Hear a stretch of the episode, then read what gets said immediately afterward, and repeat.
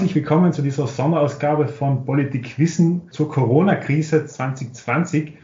Ähm, ich spreche heute mit ähm, unserem EU-Experten Andreas Maurer aus Brüssel. Wir sind über Skype verbunden, daher auch diese nicht ganz optimale Qualität. Und wir werden heute kurz die Frage besprechen, welche Folgen Corona für die Europäische Union haben wird. Lieber Andreas, vielen Dank, dass du dir die Zeit genommen hast. Ja, bitte. Leg los. Eines eines vorweg. Also welche Kompetenzen hat die Europäische Union in Fragen von Gesundheit und Gesundheitspolitik? Sie hat einmal sozusagen unmittelbar im Vertrag aufgeführte Kompetenzen, die allerdings zu der Kategorie der sogenannten ergänzenden Kompetenzen gehören. Das heißt, die sind sehr schwach ausgeprägt. Ich komme dazu. Und dann ähm, gibt es sozusagen jetzt im Kontext der Corona-Krise eine Reihe von Zuständigkeiten aus dem Bereich der Wirtschafts- und Wettbewerbspolitik, die sozusagen in dieser konkreten Krise ja schon angesprochen und, äh, wurden und greifen äh, und in denen die Europäische Union eigentlich sehr viel mehr Zuständigkeiten hat. Zunächst sozusagen zur Gesundheitspolitik selbst. Das ist eine ergänzende Zuständigkeit, heißt, die Europäische Union äh, darf in diesem Bereich keine Harmonisierungsmaßnahmen erlassen. Das ist im Vertragsartikel 168 explizit so ausgeführt, dass das Europäische Parlament und der Ministerrat zwar Maßnahmen erlassen dürfen, die äh, die Mitgliedstaaten dabei unterstützen, gesundheitspolitisch ähm, tätig zu werden, äh, um zu koordinieren, um Programme zu erlassen. Es gibt seit langer, langer Zeit ein EU-Gemeinschaftsprogramm zur Bekämpfung von AIDS und zur Unterstützung der HIV-Infizierten. Das ist alles möglich. Was die EU aber explizit nicht darf, ist, harmonisierende Maßnahmen zu ergreifen, ähm, die dem entsprechen, was, ich sage mal jetzt vom Fall her, dem der Umweltpolitik entspräche. Auch in der Umweltpolitik haben wir sozusagen den Ausgangsfall, dass Chemikalien, die irgendwo ins Wasser eingeleitet werden, sich nicht dafür interessieren, wo irgendwo Staatsgrenzen sind. Und insofern es natürlich auch logisch ist und Sinn macht, dass es gemeinschaftliche Harmonisierungsmaßnahmen zur Bekämpfung ähm, von, von äh, Chemikalieneinleitungen in Gewässer gibt oder im Boden, zur Luftreinhaltung, zum Lärmschutz und so weiter, zur CO2-Emissionen, was alles so dazugehört.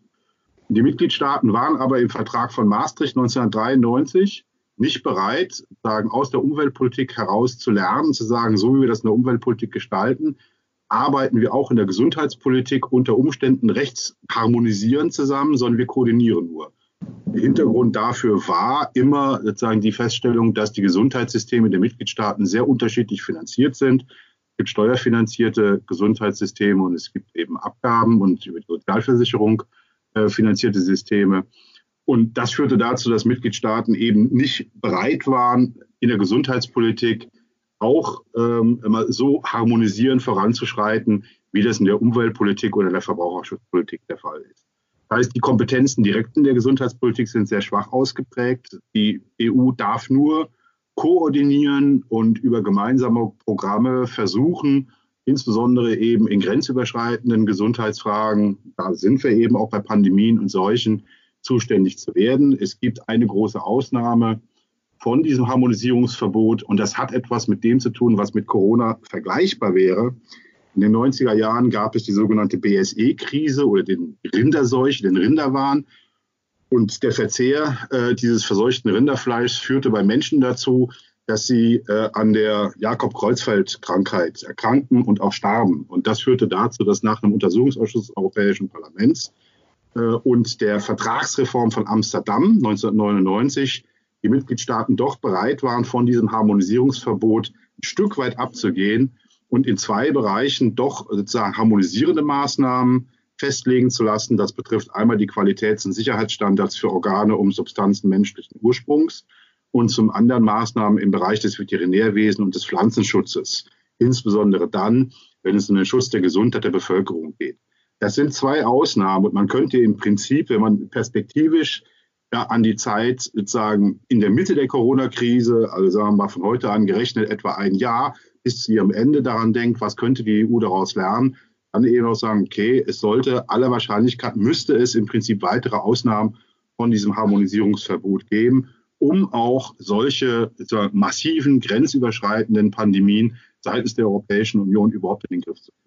Aber da sind wir heute nicht. Also es gibt niemanden, weder in der Europäischen Kommission noch unter den Mitgliedstaaten noch im Europäischen Parlament, die sich heute Gedanken darüber machen, sozusagen aus dieser BSE-Krise dahingehend zu lernen, dass man diesen gesundheitspolitischen Zentralartikel im EU-Vertrag entsprechend ändert und die EU-Kompetenzen dann eben auch entsprechend aufwertet.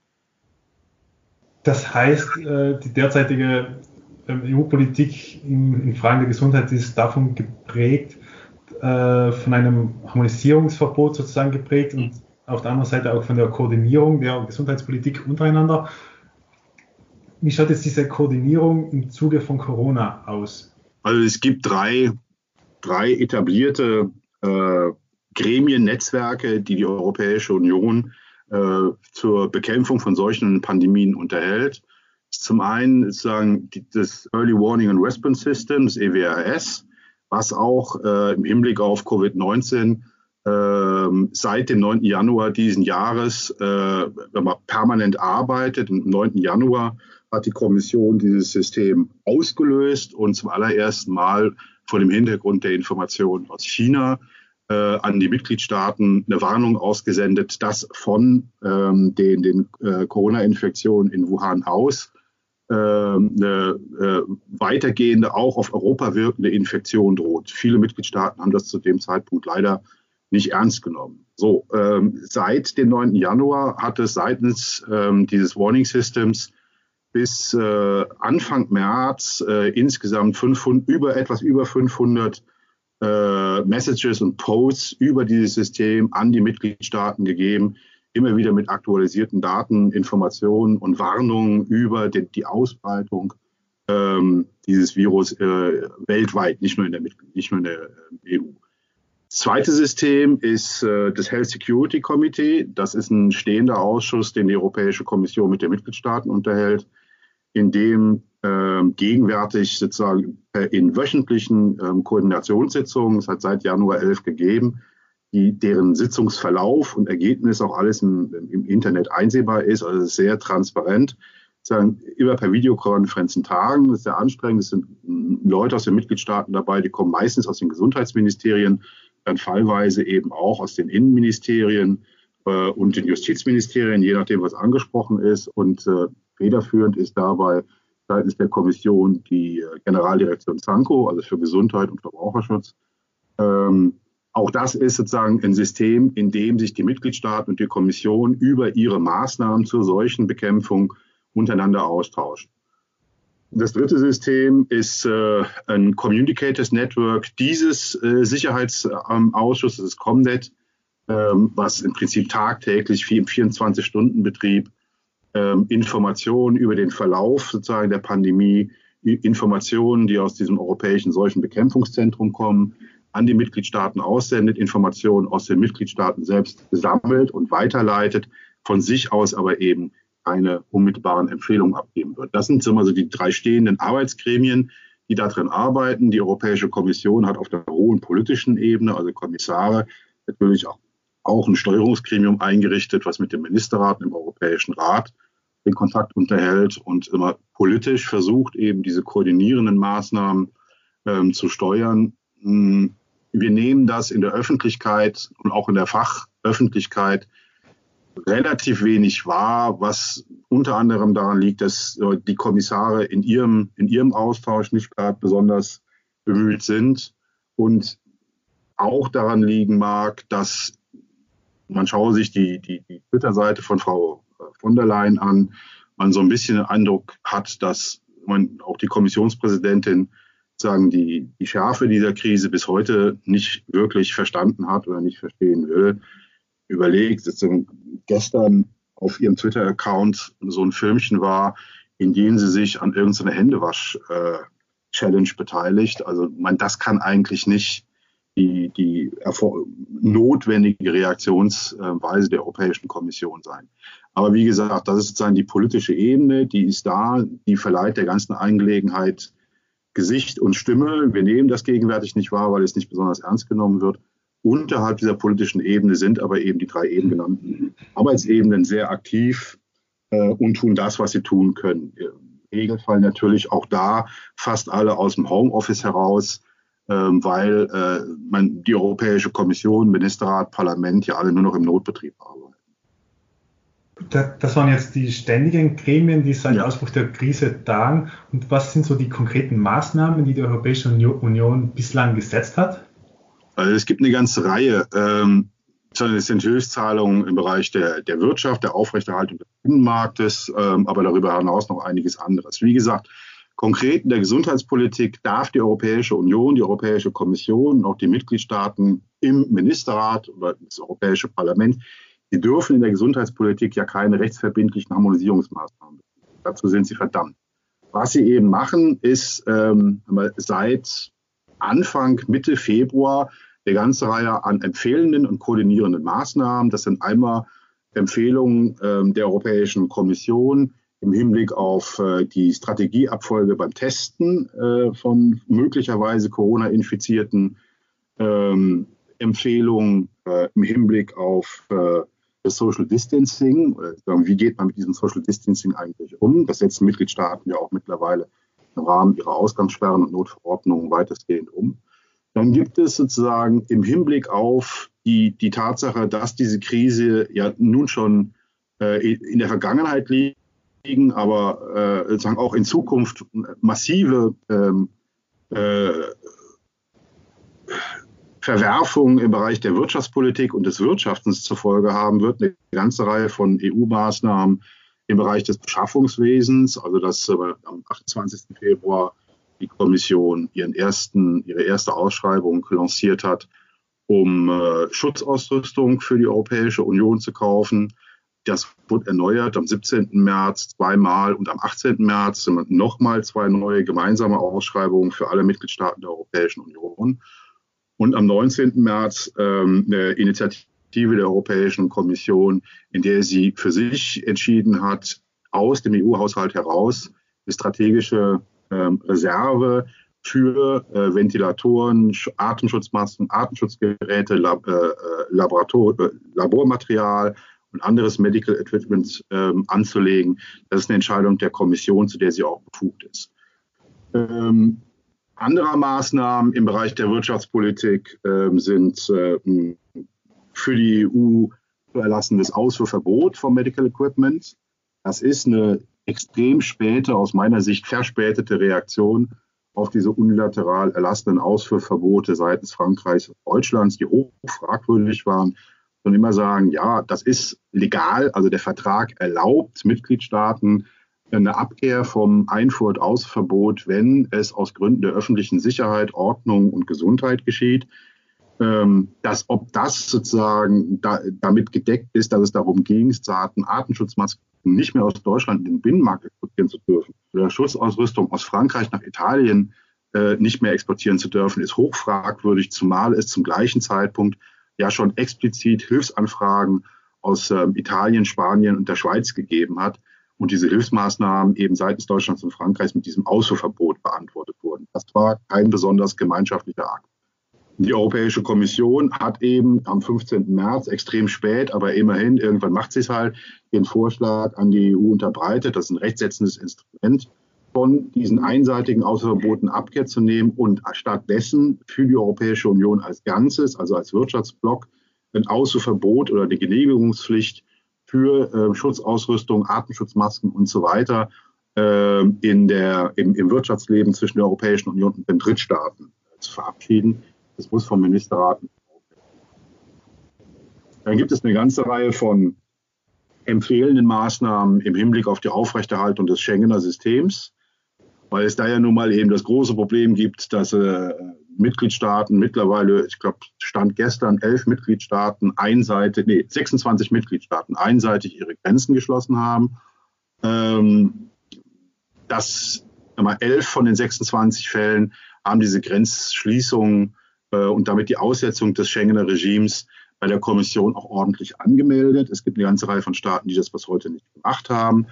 Konkretes Beispiel von, von gestern. Eigentlich, also Österreich gehört ja zu den Ländern, die gegenüber Italien sehr früh ähm, die Grenzen geschlossen haben. Diese Grenzschließungen sind vorübergehend in Schengen erlaubt für maximal zehn Tage.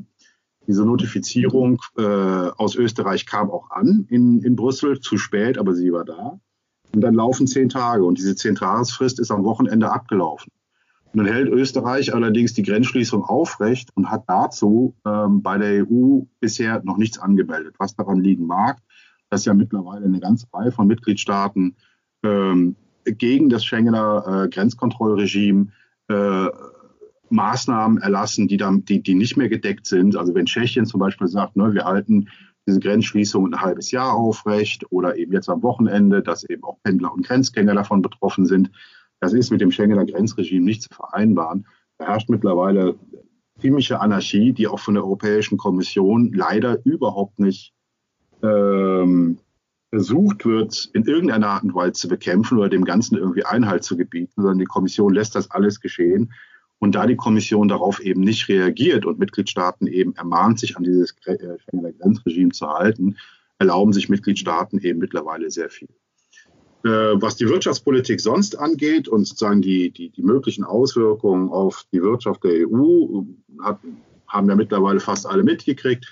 Gibt es eine Aufhebung der, der, der Defizitverfahren und sozusagen eine Aufhebung der, der Überprüfung der mittelstaatlichen Defizite ähm, im, in, in Eurozone und das wird begleitet ähm, von einer gemeinsamen äh, Response Investment Initiative in der 25 Milliarden Euro bereitgestellt werden, die vor allem für die kleine und mittelständische Industrie zur Verfügung stehen.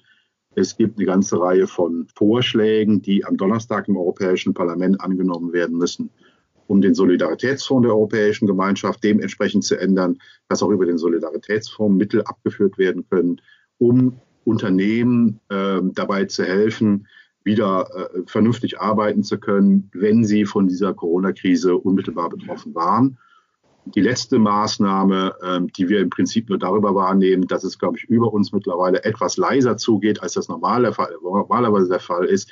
Es fliegen ja mittlerweile sehr viel weniger Flugzeuge. Normalerweise verlieren Airlines, wenn sie nicht fliegen, ihre Slots. Und das ist natürlich ein Problem dann, wenn der Verkehr wieder anläuft. Und es gibt eben einen Vorschlag, der auch sozusagen am Donnerstag im Europäischen Parlament angenommen werden muss, dass äh, die während dieser Krise vorübergehend die Kontrollregime in der EU und in der IATA, Eurocontrol und so weiter auf diese Airport-Slots verzichten, sodass die äh, Flieger und die Airlines auch nach der Krise ähm, wieder ungehindert auf ihren alten Slots fliegen können. Wir sehen also in Summe sehr viele unterschiedliche Maßnahmen, die auf, auf verschiedenen Ebenen ansetzen wenn wir uns ganz die unterste Ebene anschauen, wenn wir, äh, wenn wir uns anschauen, wie die Brüsseler Institutionen im, Alltag mit Corona umgehen, was kann man dann sagen? Also finden auch Parlamentsversammlungen beispielsweise mhm. statt oder Ministerratssitzungen? Nein, wie läuft das? Also, das? Ist, äh, äh, das ist alles sozusagen heruntergefahren worden auf Notbetrieb. Also die Beamten der EU arbeiten, es sei denn, sie sind an strategisch wichtigen Stellen, das sind aber sehr wenige, ähm, alle Beamte arbeiten vom Homeoffice aus. Ähm, das betrifft gut 30.000 Leute, 30.000 Personen. Ähm, Ministerratssitzungen finden per Videokonferenz statt. Europäische Ratssitzungen hat es mittlerweile drei gegeben, finden auch per Videokonferenz statt.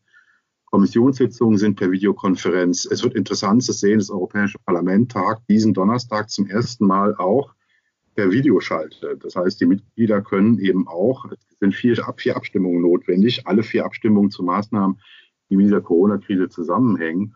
Äh, und das Europäische Parlament äh, ermöglicht halt den Abgeordneten in so einem, äh, einer Kombination aus schriftlichem Verfahren und E-Voting an dieser Abstimmung teilzunehmen und an der Debatte teilzunehmen.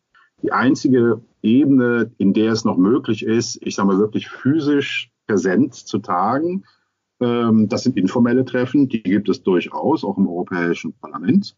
Und äh, auf der Ebene des Ministerrates tagen die Botschafter und Botschafterinnen oder die sogenannten ständigen Vertreter weiterhin regelmäßig halt einfach im größten Sitzungsraum, den es im Ratsgebäude gibt, so dass eben äh, relativ viel Abstand gewährleistet wird. Äh, diese Botschaftersitzungen sind da. Es ist halt sehr restriktiv was die Mitwirkung von weiterem Personal angeht. Normalerweise hat jeder Botschafter, jede Botschafterin immer noch mal so drei, vier Leute dabei. Das ist massiv eingeschränkt worden. Ähm, es gibt Sitzungen, äh, da ist keine weitere Person zugelassen, sondern es tagen dann wirklich nur die 27 Botschafter und die Kommission oder aber eben mal sozusagen das ein Attaché mit dabei ist. Das war's dann auch. Aber sozusagen die tagen noch, wenn man face to face, die sind in Brüssel unterwegs und sehen sich. Ähm, der, die Brüsseler Ausgangsbeschränkungen nehmen ja sozusagen den Weg von und zur Arbeit äh, aus dieser Ausgangssperre aus. Das heißt, es ist theoretisch möglich, wenn denn die Arbeitsstelle offen hat und wenn auch Homeoffice in bestimmten Bereichen nicht möglich ist, dass man dann eben in physischer Präsenz eben arbeitet und tat. Und das findet da statt. Ähm, das funktioniert auch auf der Ebene der Beamten im Europäischen Parlament, in der Europäischen Kommission, aber wie gesagt eben sehr reduziert und immer nur äh, bezogen auf das Personal, bei dem es absolut notwendig ist, dass sie im Parlament und in der Kommission wirklich physisch präsent arbeiten müssen. Das funktioniert in Brüssel gegenwärtig relativ gut, kann ich aus eigener Erfahrung sagen. Wir haben, äh, obwohl so viele Leute jetzt im Internet unterwegs sind, die Schulen sind alle geschlossen und machen alle Homeschooling, und trotzdem ist das Internet nach wie vor sehr stabil, was auch damit zusammenhängt, dass Streamingdienste, sowohl die belgischen Streamingdienste, das Fernsehen äh, und die internationalen Streamingdienste halt äh, ihre Übertragungsraten um mindestens äh, ein Viertel gesenkt haben, damit es möglich ist, dass eben sehr viel mehr Personen in der Stadt und um die Stadt herum äh, über das Internet kommunizieren. Mhm. Du hast jetzt bereits die Ausgangssperren angesprochen. Ähm, wir sehen jetzt ja im Zuge der Corona-Krise eine, eine sehr drastische Zunahme an sogenannten Regieren durch Verordnungen. Sprich, Regierungen erlassen beinahe täglich neue Verordnungen, die dann die Freiheitsrechte der Bevölkerung massiv einschränken. In Demokratien sind ja an sich Parlamente die zentralen Einrichtungen der Gesetzgebung und auch die Europäische Union und die, die Mitgliedstaaten der Europäischen Union fußen ja auf diesen Grundsatz des Primats der Parlamente.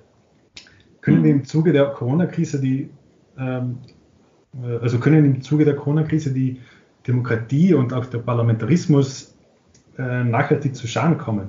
Ja, Wenn wir vor allem Staaten anschauen wie Ungarn und Polen. Ja, Ungarn und Polen, das ist das eine, aber ich meine, ich würde das, ich würde das gar nicht auf die beiden beschränken. Also die, diese Ausgangssperren oder Notstände und Notverordnungen, die mittlerweile in fast allen Mitgliedstaaten äh, erlassen sind oder nun sukzessive eben erlassen werden, auch die Niederlande, Großbritannien, die ziehen ja mittlerweile auch sehr streng nach, sind Maßnahmen, die sozusagen die persönlichen Freiheitsrechte der Bürger und Bürgerinnen massiv einschränken. Dazu kommt, dass es ja mittlerweile eine Reihe von Mitgliedstaaten gibt, äh, die äh, von sich aus oder aufgrund der Bereitschaft der Telekommunikationsunternehmen eben ähm, die, die Handydaten nutzen, äh, um die Mobilität der Bürger zu überwachen, äh, um damit eben zu schauen, also ob denn die beschränkenden Maßnahmen, dass man nicht mehr rausgehen darf, dass man sich nur noch maximal ein Kilometer um seine eigene Wohnung herum bewegen darf in Frankreich, ob das alles eingehalten wird. Das hat auch was mit unseren Freiheitsrechten zu tun im Hinblick auf den Datenschutz und, unsere ähm, äh, Freiheit, selbst über unsere Informationen, die wir über uns geben, äh, zu bestimmen. Alles das ist hochproblematisch.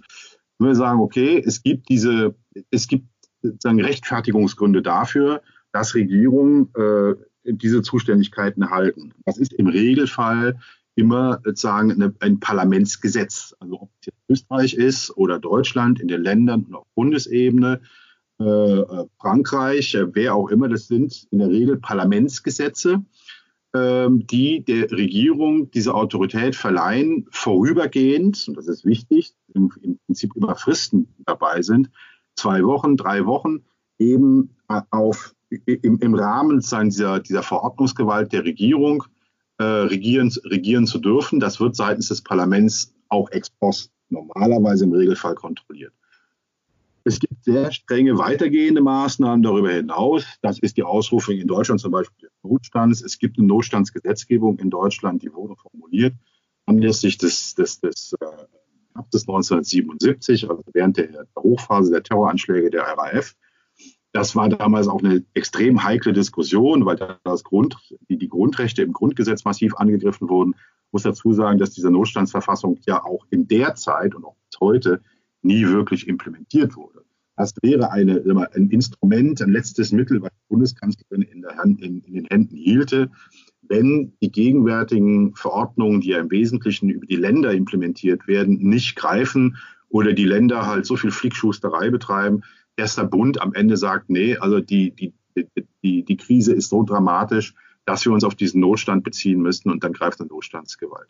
Also das Problem sozusagen der, der, der Möglichkeit, äh, der Einschränkung demokratischer Grundrechte, das ist sozusagen in all diesen ähm, ausgangsbeschränkenden, freiheitsbeschränkenden Maßnahmen da und wird im Prinzip nur darüber sagen, wieder ausgehebelt, dass das Verordnungsgewalten sind, die vom jeweiligen, von den jeweiligen Parlamenten autorisiert werden. Wichtig dabei nochmal ist, dass diese Maßnahmen immer zeitlich befristet sind. Und da ist eben das Problem jetzt im konkreten Fall Ungarns, dass halt seit Freitag letzter Woche ein Gesetzesentwurf von Viktor Orban äh, vorliegt, äh, in dem äh, die Regierung beabsichtigt, sozusagen in, in, in so eine Notverordnungsgewalt einsteigen zu können, die bis und über, über ein Jahr dauern kann und sogar sozusagen in die Verfassungsgerichtsbarkeit äh, äh, einbricht, in die Zuständigkeiten des Parlaments und so weiter. Und das ist ein Zeitraum, der dann doch ist aber wenig mit Vorübergehen zu tun hat und weil, bei der viele, ich denke, zu Recht befürchten, dass das seitens der ungarischen Regierung anlässlich der Corona-Krise dann letzten Endes doch instrumentalisiert wird, um sozusagen diese Idee der illiberalen Demokratie und des starken Staates eben in Ungarn weiter umzusetzen. Das ist hochproblematisch. Hochproblematisch finde ich, ist aber nicht nur, dass die ungarische Regierung das jetzt äh, ins Auge fasst und, und beraten lassen möchte, sondern viel problematischer, viel, mindestens genauso problematisch, Entschuldigung, halte ich es, dass seitens der Europäischen Kommission es dazu bis heute keine Reaktion gibt. Es gab gestern zwei Fragen im Midday-Briefing mit der Kommission. Das sind tagtägliche Pressekonferenzen, die mittlerweile auch virtuell stattfinden. Habe zwei Fragen an die Kommission, die Bezug nahmen auf diese, dieses Projekt äh, von Herrn Orban. Und die Antwort der Kommission war, dass die Kommission keine Position. Das geht wirklich nicht. Die Kommission weiß seit Freitag, dass es diese Entwürfe gibt und muss sich dazu auch äußern. Sie hat dafür einen Kommissar, den Didi Reinders. Der Didi Reinders hat auch nicht das Problem, irgendwo physisch weit weg von der Europäischen Union zu sein. Das ist ein Belgier, der ist auch noch hier in Brüssel. Also spricht überhaupt nichts dagegen, dass die Kommission entweder als Kollegium oder aber eben Didi Reinders selbst als zuständiger Kommissar wenigstens sozusagen den Anfang macht und Ungarn auffordert, äh, vor äh, Verabschiedung eines solchen Gesetzes in Kontakt mit der Europäischen Union zu treten und sich zu rechtfertigen. Also rechtfertigen vor dem Hintergrund der Frage, inwieweit sind die ins Auge gefassten Notstandsmaßnahmen eigentlich noch vereinbar mit den äh, grundrechtlichen und demokratischen Grundprinzipien der Europäischen Union. Das bleibt vollkommen aus. Das sind so die, die politischen, politisch-rechtlichen Folgen für die EU. Und was sind deiner Meinung nach die wirtschaftlichen Folgen für die Europäische Union? Schwer abzusehen. Also ich meine, ich bin kein Ökonom, aber ich glaube sozusagen den, den, den, den vielen mittlerweile schon von Ökonomen in der EU und verschiedenen Mitgliedstaaten vorgelegten äh, Vorausschauen, die halt alle davon ausgehen, dass wir erstens die wirtschaftlichen Auswirkungen in allen Mitgliedstaaten schlimmer sein werden als während der letzten Banken- und Wirtschaftskrise zu Beginn der, äh, in der Mitte der Nullerjahre. Das heißt, dass wir es auch damit zu tun haben werden, dass wir über einen Zeitraum von ja, mindestens vier, fünf Jahren nach aber Abwettern der Krise oder zumindest mal nach dem Abwettern der ersten Welle dieser Corona-Krise ähm, es in der Europäischen Union äh, ein, ein, riesiges Zerwürfnis ähm, gibt, was die Wirtschaftsleistung, die Wirtschaftsdisparitäten der Mitgliedstaaten untereinander angeht. Es leiden zwar alle, von mir aus auch alle im gleichen Maße, aber die effektiven Auswirkungen auf die Bevölkerung und die an der Wirtschaft unmittelbar beteiligten Arbeitnehmer und Arbeitnehmerinnen sind in Ländern wie Italien, Portugal und Spanien, denen es wirtschaftlich ohnehin nicht so gut geht, um einiges schlimmer als in Ländern wie den Niederlanden, Belgien oder Deutschland. Wenn man das nicht äh, bereits jetzt anfängt, sozusagen auch mittelfristig auf Sicht sozusagen abzufedern, dann droht wirklich sozusagen ein, gar keine Spaltung der Europäischen Union, aber erneut diese Diskussion über die Notwendigkeit des Austritts der südlichen Mitgliedstaaten aus der Eurozone, damit sie ein Instrument der Währungspolitik in der Hand haben, um sich wirtschaftlich zu schützen. Und diese Diskussion nimmt an Schärfe zu, wenn die Europäische Union und wenn in der Europäischen Union die in Anführungsstrichen reicheren Mitgliedstaaten ähm, wieder damit beginnen, darauf zu pochen, äh, dass die Mitgliedstaaten keine Schulden machen sollen und dass sie sparen müssen und so weiter. Wenn das in der Schärfe weitergeführt wird wie damals gegenüber Griechenland, dann würde es mich nicht überraschen, wenn Länder wie Spanien, Portugal und Italien sagen, sorry Leute, aber wenn ihr diesen Druck aufrechterhaltet, dann müssen wir aus der Eurozone aussteigen. Dann hat es alles keinen. Äh, weil, weil diese wirtschaftlichen Konsequenzen für diese Staaten so massiv sind. Es eigentlich nur darüber geht, dass man im Prinzip am Ende dass alle gemeinsam sozusagen auf Null schalten und sagen, okay, wir haben alle verloren. Ähm, wir, wir, wir setzen diese Defizitkriterien, den Stabilitätspakt und alles, was zur Eurozone dazugehört, auf längere Sicht weiter aus. Nicht nur akut jetzt in der Krise, sondern auch für die Zeit danach und legt einen längeren Zeitraum fest und unterstützen dabei vor allem diejenigen Staaten, die in Relation zu den anderen massiver unter diesen wirtschaftlichen Folgen gelitten haben, als ähm, die ja, nördlichen. Das heißt, wir brauchen auf jeden Fall, das sehe ich schon jetzt, eine, eine klare finanzielle wirtschaftliche Unterstützung äh, von Staaten wie Portugal, Spanien, Italien. Wenn wir das nicht machen, wenn die Deutschen, die Niederländer, die Österreicher dazu nicht bereit sind, dann werden die Staaten des Südens wahrscheinlich gar nicht anders können, als der Eurozone auszukommen. Es liegen ja bereits äh, sehr schwierige, krisenhafte Jahre ähm, äh, hinter uns und die EU hat es, hat es in den letzten Jahren auch nicht immer geschafft, äh, Solidarität zu zeigen. Glaubst du, dass mit dieser Corona-Krise die Solidarität innerhalb der Europäischen Union endgültig verloren geht oder verloren gehen könnte? Das droht auf jeden Fall. Also die Solidaritätsversprechen werden nicht eingehalten. Das kann man zunächst mal feststellen. Es hat aber im Dezember und im Januar eine Anfrage gegeben seitens der Volksrepublik China, dass die Europäische Union China äh, mit der Belieferung von, Atemschutzgerät, äh, von, von Atemschutzmasken äh, und Schutzausrüstung unterstützt. Das hat auch funktioniert. Es gab ähm, äh, zu Beginn des Ausbruchs in China eine von der Europäischen Kommission kofinanzierte und koordinierte Belieferung von medizinischer Notfallversorgung nach China über den Katastrophenschutzmechanismus. Da wurden insgesamt über 56 Tonnen Schutzausrüstung nach China geliefert.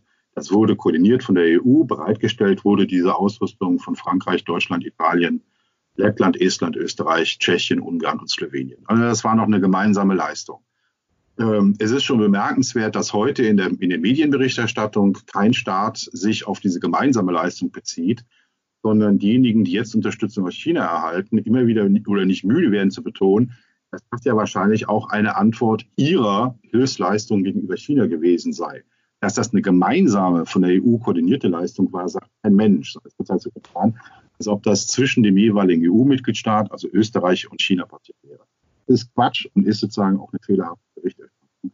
Zeigt aber, dass Mitgliedstaaten in dieser Krise, und wird da keine Ausnahme machen, äh, zunächst mal wirklich nur auf sich selbst schauen. Das hat was mit diesen fehlenden Kompetenzen der EU in diesem Bereich aber eben auch was damit zu tun, dass ganz zu Anfang dieses Überschwappens ähm, der Infektion ähm, auf, dem, auf dem europäischen Kontinent, äh, vor allem äh, auf Italien, dann von Italien ausgehend, äh, Mitgliedstaaten, die, die, die, die, aufgefordert wurden, äh, sich zu überlegen, Italien zu helfen, mit Hilfslieferungen darauf falsch reagiert haben. Das kann man nicht anders darstellen. Die Reaktion Frankreichs und Deutschlands war grundfalsch.